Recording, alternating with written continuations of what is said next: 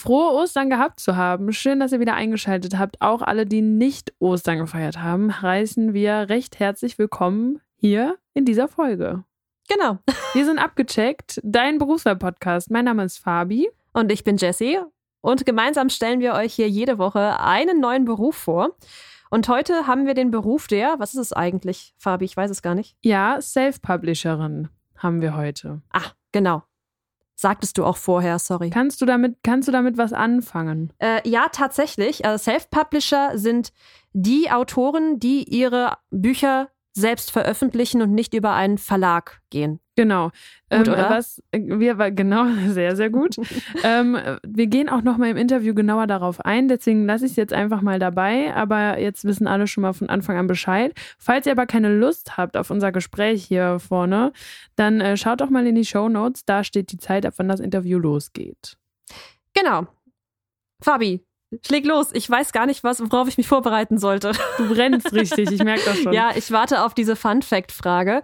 Ähm, ich äh, kenne mich tatsächlich ein kleines bisschen mit Bücher veröffentlichen aus, aber ja, nur nützt aber nichts. Nützt aber nichts hier bei meinem Fun Fact. Verdammt. Denn wir haben, ähm, das wird sich auch noch herausstellen, warum ich jetzt gerade dieses Thema nehme, wenn ihr das Interview hört. Ähm, wir machen heute Fun Fact zu Harry Potter. Okay. Du hast Ich finde Harry Potter super, aber ich weiß nicht, ob ich Fun Facts zu Harry Potter beantworten kann. Aber du hast alle Filme gesehen, alle Bücher gelesen. Ich habe bis zu Band 5 gelesen, aber alle Filme gesehen.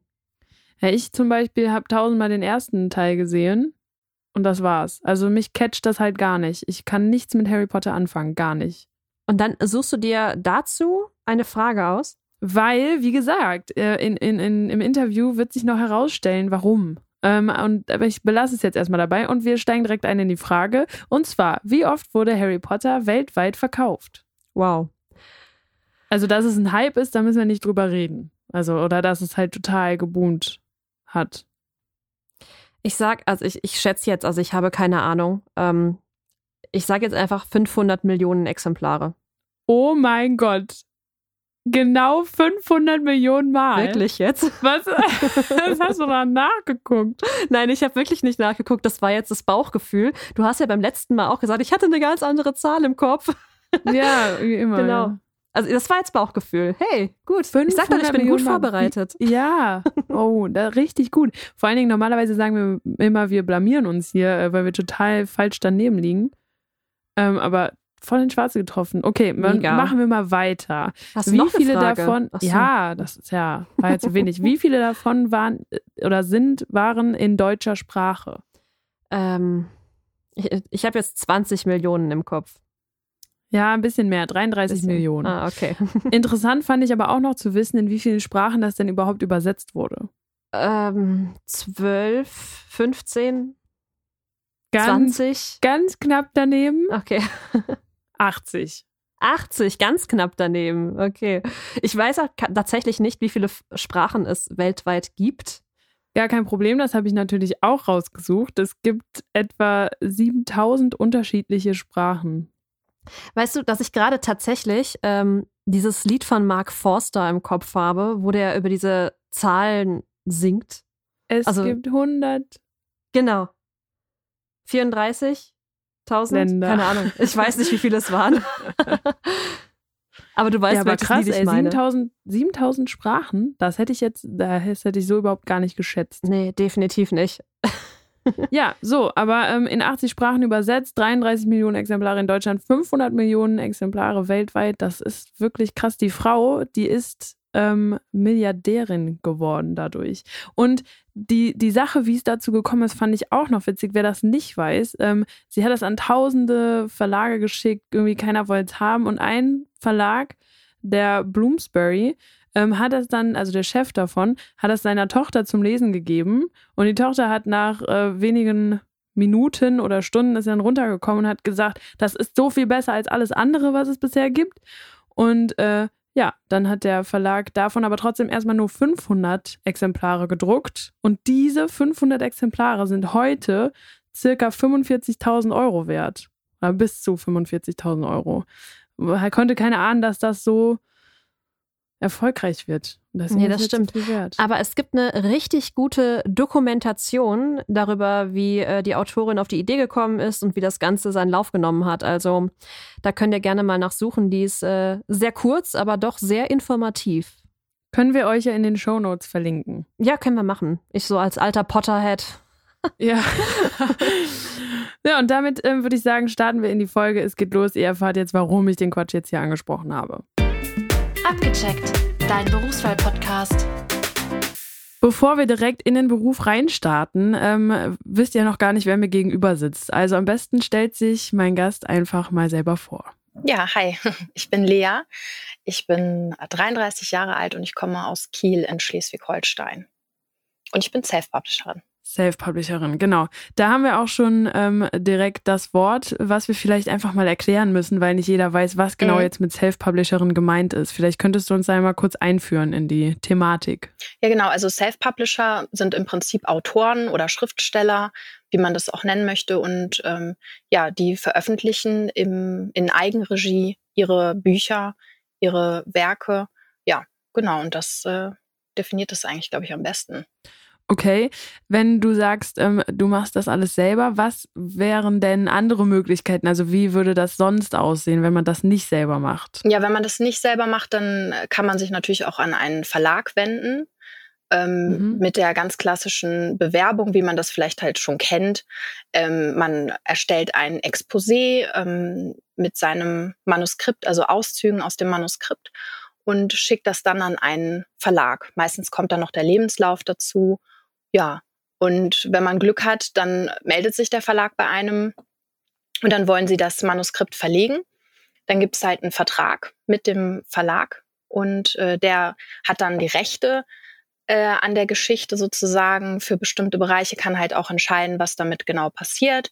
Äh, ja, in, wie das vielleicht dann, je nachdem, wie der Vertrag dann aussieht konkret mit äh, dem Verlag. Und ähm, ja, die können dann entscheiden, ob es zum Beispiel ein Hörbuch äh, dazu gibt, wie das Cover aussehen kann, wie der Titel lautet. Die haben dann einen konkreten Einfluss auch auf die Bearbeitung des Buches, also ob vielleicht noch Szenen abgeändert werden müssen und so weiter und so fort. Das wäre halt die Alternative dazu. Das heißt aber, so wie ich das jetzt raushöre, ein Verlag hat total viel Einfluss dann auch auf dein Werk. Genau, das, das ist, glaube ich, auch einfach der Grund, weshalb ich äh, Self-Publisherin bin, weil ich gerne alles selber mache. Ich möchte gerne halt möglichst viel Kontrolle über meine Bücher haben. Das hat halt einen großen Vorteil, dass man sich selber auch ähm, entwickeln kann und in verschiedene Bereiche Einblick hat und auch vielleicht großes Selbstbewusstsein irgendwie bekommen kann dadurch. Aber auf der anderen mhm. Seite hat man die ganze Arbeit alleine und man kann einfach nicht alles alleine und muss in vielen Dingen viel, viel lernen. Würdest du sagen, dass dieser Lernprozess, den man dann hat, dass der, dass der auch sehr wichtig und wertvoll ist? Weil ich kann mir vorstellen, ähm, so wie das überall ist, bei einem Lernprozess, da gibt's Hürden, da, da fliegt man vielleicht auch mal hin mhm. und hat negative Sachen, aber im Endeffekt sind das alles wertvolle Dinge. Wie sieht das dann bei diesem Weg aus? Ja, auf jeden Fall. Also ich habe so viel gelernt die letzten Jahre ähm, über Design, über Rechtschreibung, Korrektorat, über ähm, Connecten, ähm, auf Leute zugehen, äh, ja, fast schon so eine Art Vertrieblerarbeit. Also es ist ja total vielschichtig. Ähm, mhm. Man ja, man führt äh, Interviews, man vermarktet sich selber, man macht ganz viel Marketing, man macht Social Media Arbeit, man macht eigentlich alles, was in einer großen Firma normalerweise auf verschiedene Leute aufgeteilt wird. Ja.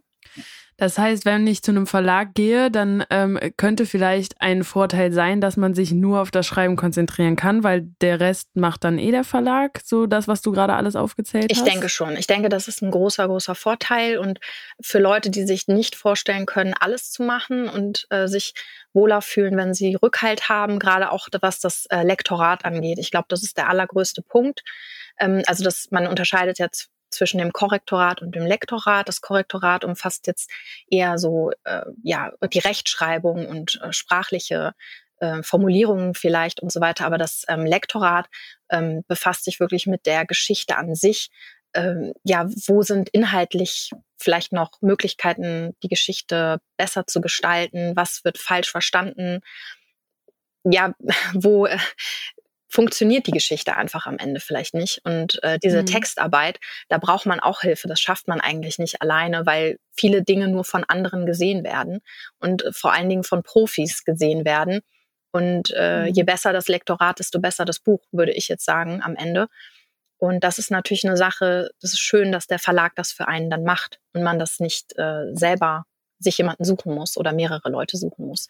Das heißt, du suchst dir dann Leute. Gibt es dann äh, freie Leute auf dem Markt, wo man dann die das anbieten, wo du das dann hinschickst? Mm, ja, das ist ein wichtiger Aspekt, gerade auch auf meinem jetzigen Weg, auf dem ich mich befinde, weil ich tatsächlich meine beiden Bücher, also ich habe bisher zwei Bücher veröffentlicht, zwei Romane und einen Gedichtband. Und diese drei Bücher im Prinzip habe ich nur von meinen meiner Familie oder meinen, äh, den Leuten, die mir am nächsten stehen, ähm, Korrektur lesen und auch lektorieren lassen. Also es ist kein professionelles Lektorat, weil das sehr, sehr teuer ist. Und gerade als Self-Publisherin, ähm, ja, hat man natürlich am Anfang auch nicht die Kohle, dass man sagen kann, okay, ich, hat man vielleicht schon in manchen Fällen, wenn man vorher ähm, äh, viel Geld gesammelt hat oder in einem Hauptberuf tätig war, der viel Geld abgeworfen hat. Aber bei mir war es nicht so.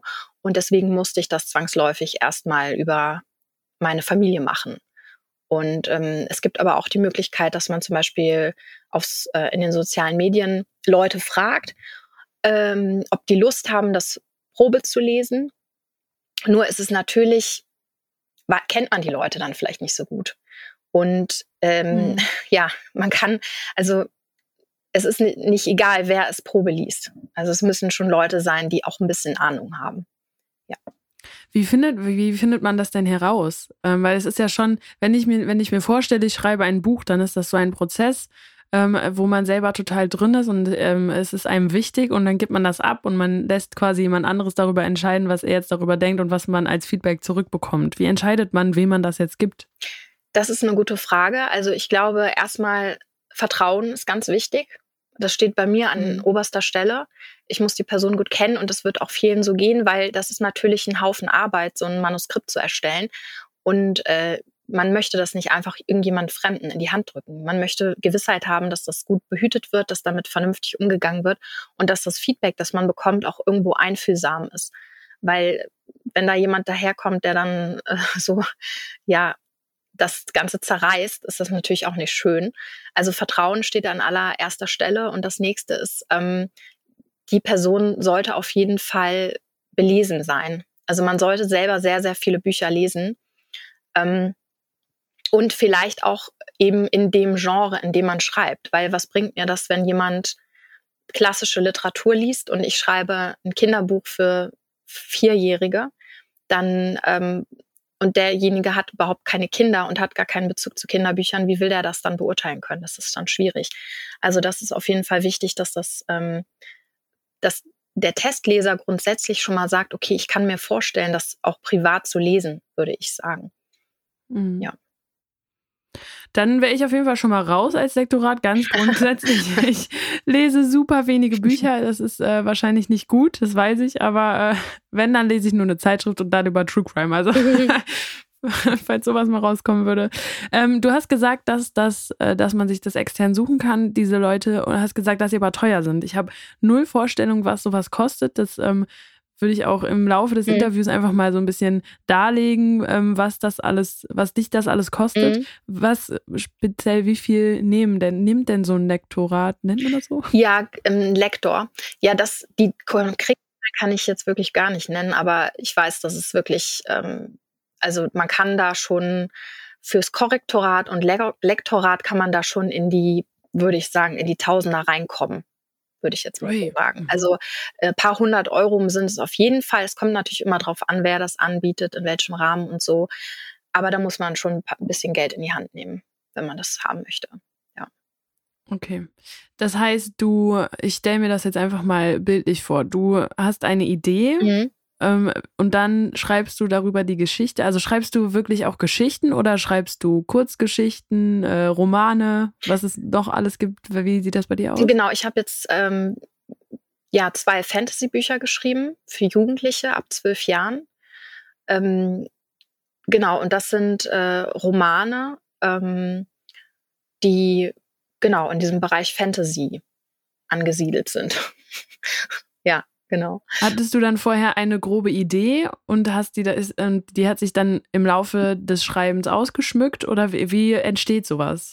Bei mir war das eigentlich so, ich bin halt totaler Harry Potter Fan und mhm. ähm, für mich war einfach klar, als ich diese Harry Potter Reihe gelesen hatte damals als Kind, ich bin damit halt aufgewachsen, mehr oder weniger, und ähm, war halt klar, dass ich auch sowas machen möchte. Also ich möchte unbedingt, ich habe gedacht, ich möchte unbedingt einen, ähm, ja, diesen Effekt erreichen, dass Kinder oder Jugendliche mit meinen Büchern irgendwie aufwachsen. Das war total ganz, ganz tiefer Wunsch von mir. Und ja, für mich war dann irgendwie lag das nahe, dass es auch Fantasy sein sollte, weil Harry Potter ja Fantasy ist. Und es sollten mehrere Bände sein. Und mir war klar, ich möchte irgendwie sowas schreiben, aber es soll halt nicht nach Harry Potter klingen. Es soll möglichst eigentlich mhm. weit weg sein. Mm, was vielleicht im Nachhinein auch ein Fehler war, weil wenn man Harry Potter schreiben möchte, also so ein Buch wie Harry Potter, sollte man vielleicht auch versuchen, sowas zu schreiben und nicht was komplett anderes erschaffen. Aber trotzdem, ich habe eine Welt erschaffen, ähm, die sehr mh, mm, viele Parallelen hat zu der Harry Potter Welt. Ähm, zum Beispiel, dass es einfach in, dass es sozusagen eine, unsere richtige Welt gibt und eine Parallelwelt, wie bei Harry Potter quasi, in die man eintauchen kann, ohne dass man jetzt durch ein Portal oder ein Spiegel oder ein, ähm, ich weiß es ein nicht. Ein Gleis, eine Wand. Genau, sondern man ist einfach, man kann da dorthin reisen und das ist ein, das Farbenland und das Farbenland existiert äh, ja in unserer Welt und man kann dorthin reisen, aber niemand weiß so richtig, wo es liegt. Und ähm, ja, genau. Und ich habe mir diese Welt mit all seinen, mit all ihren Komplexitäten irgendwie ausgedacht und sehr, sehr lange daran geplant. Ich glaube anderthalb Jahre zusammen auch mit meinem Mann. Wir sind dann immer spazieren gegangen am Wasser und haben darüber geredet, haben uns überlegt, was könnte dann noch passieren und noch passieren. Und ja, das war dann so ein langer, langer Prozess, ähm, bei dem die Geschichte erstmal in meinem Kopf entstanden ist. Mhm. Und irgendwann habe ich dann angefangen, sie aufzuschreiben und gemerkt, dass es ab einem gewissen Punkt dann einfach so, ähm, ja, ich in so einen Schreibfluss gekommen bin. Und ähm, das war das allererste Buch, der, das erste Roman, den ich quasi fertig geschrieben habe auch. Und ja, dann äh, die Bearbeitungszeit ist sehr, sehr lange bei so einem Projekt. Also wenn man das fertig geschrieben hat, dann muss man es natürlich nochmal lesen, dann muss man dran feilen, dann muss man Sachen rausnehmen, vielleicht noch was dazuschreiben. Ähm, dann muss man die ganzen Fehler, Rechtschreibfehler rausbekommen. Dann muss man das Ganze in ein äh, Layout bringen, um es natürlich auch als Buch drucken zu können. Man kann das nicht einfach bei, äh, sage ich mal, einem Schreibprogramm runterrasseln und dann auf Drucken drücken, sondern das muss natürlich alles ähm, mit Programm, mit Software eingefügt werden. Ja, und äh, den sogenannten, der sogenannte Buchsatz ist dann auch noch wichtig, dass die, ja, die, die Worte an der richtigen Stelle stehen, die äh, Umbrüche an der richtigen Stelle sind, die Abstände zwischen den Worten ähm, regelmäßig sind. Das sind so Sachen, ja, das ist sehr, sehr viel Arbeit, wenn man das das erste Mal macht. Ja, das kann ich mir vorstellen. Was ich mich aber gerade gefragt habe, du sagtest, dass du das alles in deinem Kopf ähm, quasi mhm. vorgeschrieben hast oder die Welt ausgemalt mhm. hast. War, war das wirklich die ganze Zeit nur im Kopf oder ähm, gab es so eine Wand, wo dann äh, ganz viele Zettel und äh, Plakate waren, wo du dir das so einmal aufgebaut hast? Nee, ich habe tatsächlich ähm, ganz viele Zettel gemacht. Ähm, mhm. Ich weiß nicht, wie viele Seiten, ich glaube 30 DIN A4 Seiten. Ähm, über diese Welt. Aber ich muss auch dazu sagen, ich habe ja direkt, ich wollte es wie J.K. Rowling machen. Ich habe direkt alle fünf Bände, die ich mir überlegt habe, geplant. Äh, so hat mhm. sie es mhm. ja angeblich auch gemacht. Sie hat sich äh, alle sieben Bände schon mal vorab überlegt, was alles passieren soll. Genau, und deswegen sind das sehr, sehr, sehr viele Seiten geworden über alle äh, fünf Bände. Ich weiß es nicht, bestimmt 30, 40 ähm, Seiten im so einem Schreibprogramm halt, DIN A4. Okay. Und dann stand die Idee, du hast gesagt, du hast angefangen, das dann äh, zu verschriftlichen oder zu schreiben. Mhm. Wie sieht der Schreibprozess aus? Der Schreibprozess sieht so aus, dass mh, mm, man anfängt meistens merkt, dass der Anfang nicht so besonders gut ist. Ich weiß, dass viele den Anfang im Nachhinein nochmal neu schreiben, weil man erstmal reinfinden muss in die Geschichte. Das heißt, man fängt an und man sollte sich dann auch nicht aufhalten am Anfang, sondern einfach erstmal weitermachen. Das kann man alles hinterher dann nochmal ändern. Wichtig ist, dass man so in die Geschichte reinkommt. Und ähm, ja, wenn man es jetzt richtig machen würde, dann wäre extrem wichtig, dass man erstmal plottet. Ähm, und zwar das, was ich gemacht habe, mir die Welt auszudenken und zu überlegen, was könnte in jedem Buch passieren, ist halt schon mal ein Teil davon. Aber wie ich jetzt auch äh, letztens erst so richtig gelernt und begriffen habe, ist, dass man halt professionell plotten kann. Und dazu. Was genau heißt plotten? Plotten heißt, dass man, ähm, sage ich mal, die bestimmte Regeln, die es für Literatur gibt. Also was ist ein ähm, was ist ein Drama, was ist eine Komödie, was ist ähm, ja ein Entwicklungsroman, was ist ein Liebesroman. Das sind alles äh, eigentlich Fachbegriffe und dahinter steckt eine bestimmte Systematik. Ähm, und okay. die, diese Systematik und diese Regeln, die es dazu gibt, die muss man erstmal beherrschen und lernen. Und das kann man zum Beispiel, wenn man ein Studium macht für kreatives Schreiben oder Drehbuch äh, an der Filmhochschule ähm, sich dafür einschreibt oder angenommen wird, das ist ja nicht so leicht, dann lernt man diese Regeln. Äh, wenn man jetzt, so wie ich, ähm, nichts studiert hat in der Richtung, also das lernt man auch nicht im Literaturstudium, wie man vielleicht denken würde oder vielleicht nur teilweise, sondern das ist wirklich Handwerk, praktisches Handwerk, das man zum Schreiben braucht. Und wenn man das nicht vorher gelernt hat, dann muss man sich das am besten aneignen und man kann sich das durch Bücher aneignen in denen es beschrieben steht, wie es geht. Ja, das wäre so auf jeden Fall ein Tipp von mir. Sehr naheliegend, ja. Mhm. Wenn man Bücher schreibt, dass man sich das auch mhm. durch die Bücher aneignet. Bevor wir aber jetzt ähm, zu deinem Weg, wie du da hingekommen bist, äh, wenn, bevor mhm. wir das behandeln, würde ich ganz gerne einfach mal diesen Prozess noch zu Ende führen. Ja. Das heißt, du hast dann äh, quasi dein Manuskript, mhm. ist das richtig? Hast du dann fertig geschrieben? Mhm. Und das sendest du dann oder das geht dann ins Lektorat, ins äh, Korrektorat? Genau. Das Manuskript, wenn das fertig ist, dann würde man das korrigieren und lektorieren lassen, wenn man es professionell macht. Und dann kommt erstmal die Überarbeitungsphase. Dann kommen Anmerkungen, man kriegt das wieder mit vielen, vielen Anmerkungen in der Regel und muss es überarbeiten. Das ist. Ähm, und wenn es dann, ja. ja, das ist einfach sehr anstrengend und langwierig so. Ja. Das kann ich mir vorstellen. Wie lange dauert das denn so äh, von Anfang bis Ende? Ist wahrscheinlich immer unterschiedlich. Ist sehr unterschiedlich. Also es kommt darauf an, wie viel Erfahrung man hat, wie viel Arbeit man im Vorwege hineinsteckt. Wenn man zum Beispiel sehr viel Zeit in das Plotten investiert, wenn man sich vorab schon Gedanken macht, wie müssen die Handlungsstränge verlaufen, damit es Sinn macht, wie muss das Ende sein, damit äh, der Leser sagt, das ist eine runde Sache. Wie, wie müssen die Charaktere aufgebaut sein? Wie muss, wenn man die Grund, wenn man sehr viel Arbeit in die Grundidee steckt und ähm, sich sehr viel Gedanken vorab da macht, äh, dann muss man hinterher nicht so viel Zeit ins Lektorat stecken. Ich kann mir vorstellen, dass es auch äh, während dieses Prozesses auch viele Ups und Downs gibt. Also ich kann es nur von mir, äh, mhm. äh, von der Musik, das ist ja was ganz anderes, aber äh, trotzdem ist es ja auch ein kreativer Prozess, wenn man da irgendwie einen Song macht oder einen, einen Text schreibt oder sowas. Ähm, manchmal fluppt es halt einfach nicht. Dann kommen ja. keine Ideen, dann äh, ist, ist das bei dir auch so gewesen oder war das eine runde Sache und es lief einmal so durch? Mm, also wenn ich beim Schreiben bin, dann komme ich immer von der einen Sache zur nächsten Sache und dann kann ich das ziemlich gut runterschreiben. Also in meinen Hochphasen, wenn ich wirklich motiviert bin und drin bin in der Geschichte, kann ich auch mal so sieben Stunden am Laptop sitzen mit kleinen Unterbrechungen und das so einfach runterschreiben. Mehrere Seiten. Ähm, nee, das, das Problem habe ich nicht. Ich glaube, das Problem liegt ein bisschen bei der Findung von Ideen dass man was über etwas schreibt, was es vielleicht noch nicht so gibt und was die Leute so catcht. Und dass man sich nicht aufhält an einer Geschichte, wenn man merkt, okay, das ist es vielleicht nicht. Oder das flutscht nicht so. Das geht nicht. Das, das läuft nicht einfach so. Oder, hm, dass man vielleicht auch mal den Mut hat, eben was anderes dann zu schreiben oder abzubrechen. Ich glaube, das sind eher okay. so Themen.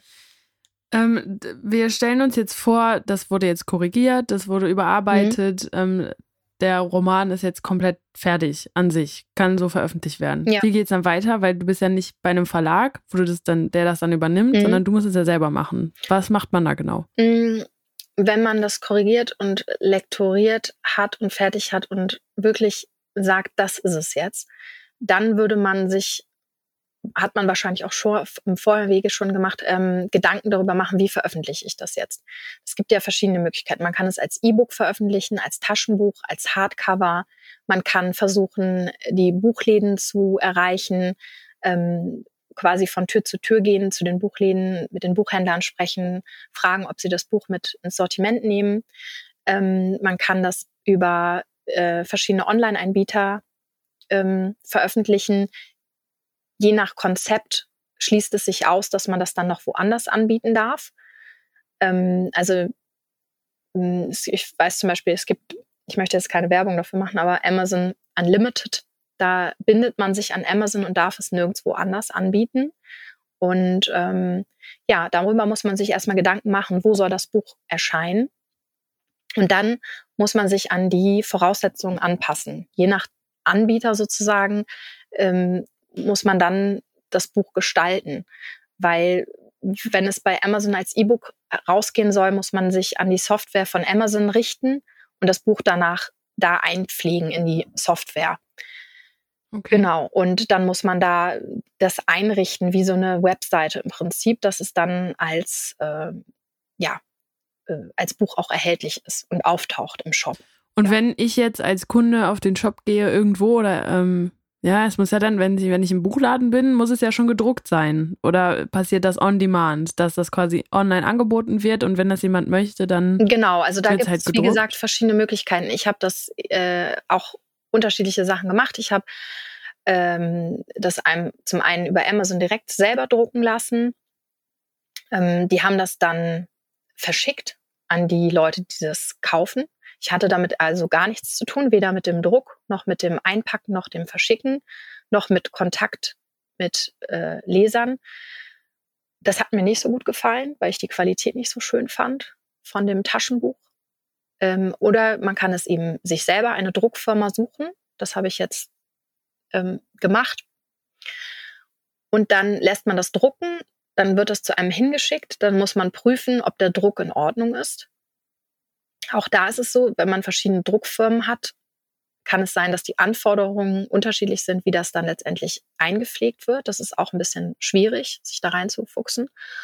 Und wenn man die Bücher dann zu Hause hat, dann kann man die direkt zu den Buchhändlern zum Beispiel bringen und sagen, hier sind so und so viele Exemplare. Entweder die kaufen das direkt ab mit einer Provision, also nicht mit einer Provision, ähm, einer, ja, doch, ich glaube, das heißt so.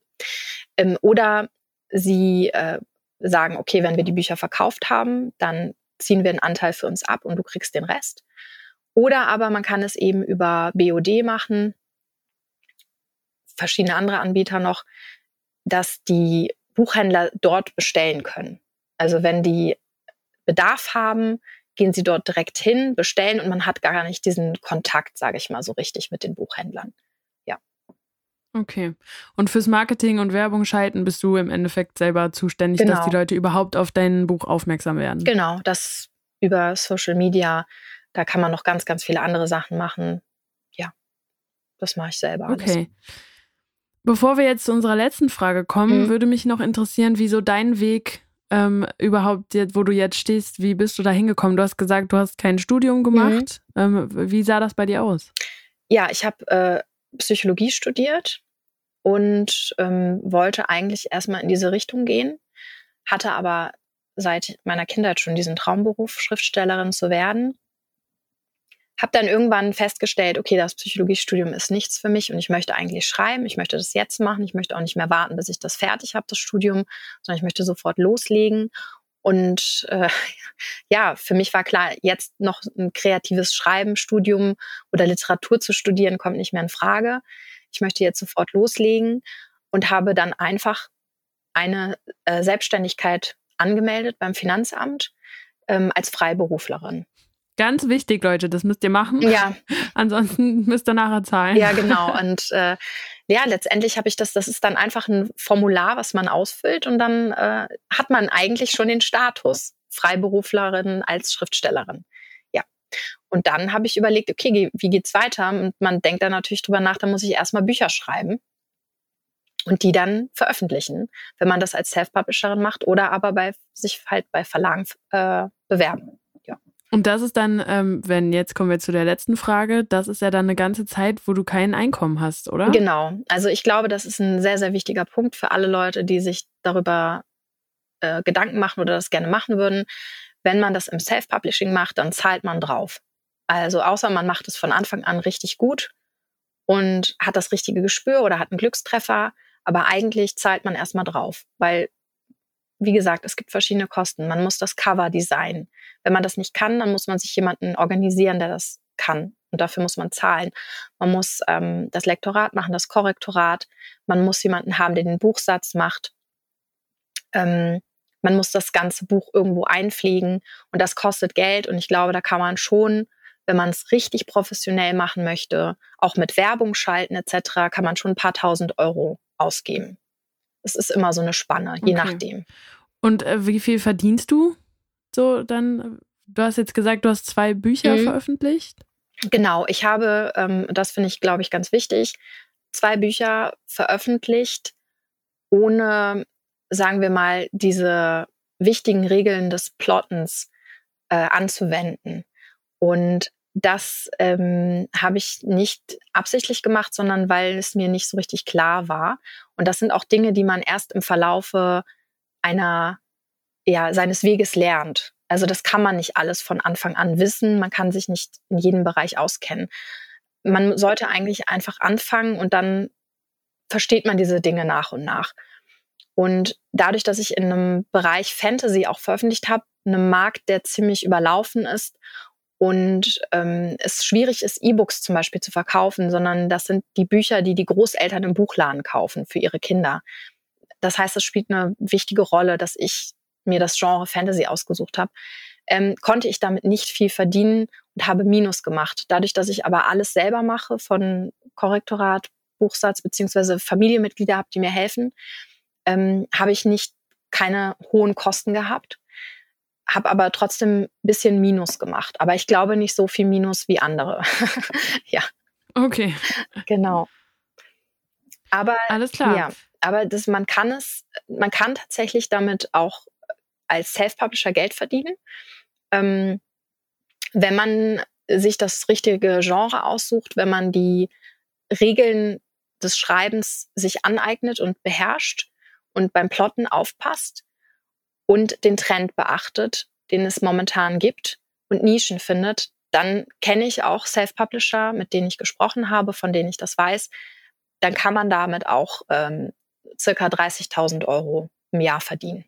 Okay, ja, das ist doch, das ist doch mal eine Information. Vielen, vielen Dank, dass du dir die Zeit genommen hast. Ja, gerne. Ähm, falls du jetzt unsere Hörerinnen äh, ermutigen möchtest, dein Buch zu lesen, ja. dann ähm, dir gehören die letzten Worte. Ich verabschiede mich jetzt schon mal bis nächste Woche und ähm, das ist jetzt deine Möglichkeit. Ja, also wenn ihr Lust auf Fantasy habt und ja, zwei verschiedene Fantasy-Bücher lesen wollt, dann schaut mal bei mir vorbei. Ich habe einmal das Buch Favenland und Jack Bones geschrieben und das sind absolute Herzensprojekte. Das sind meine Anfänge als Schriftstellerin und ich weiß, demnächst wird noch ganz, ganz viel Neues von mir kommen. Ich habe mich sehr stark weiterentwickelt und es wird in eine leicht andere Richtung gehen, aber ich denke, es ist ziemlich interessant, so zu gucken, wie die Anfänge von einer Schriftstellerin aussehen können. Abgecheckt, dein Berufswahl-Podcast.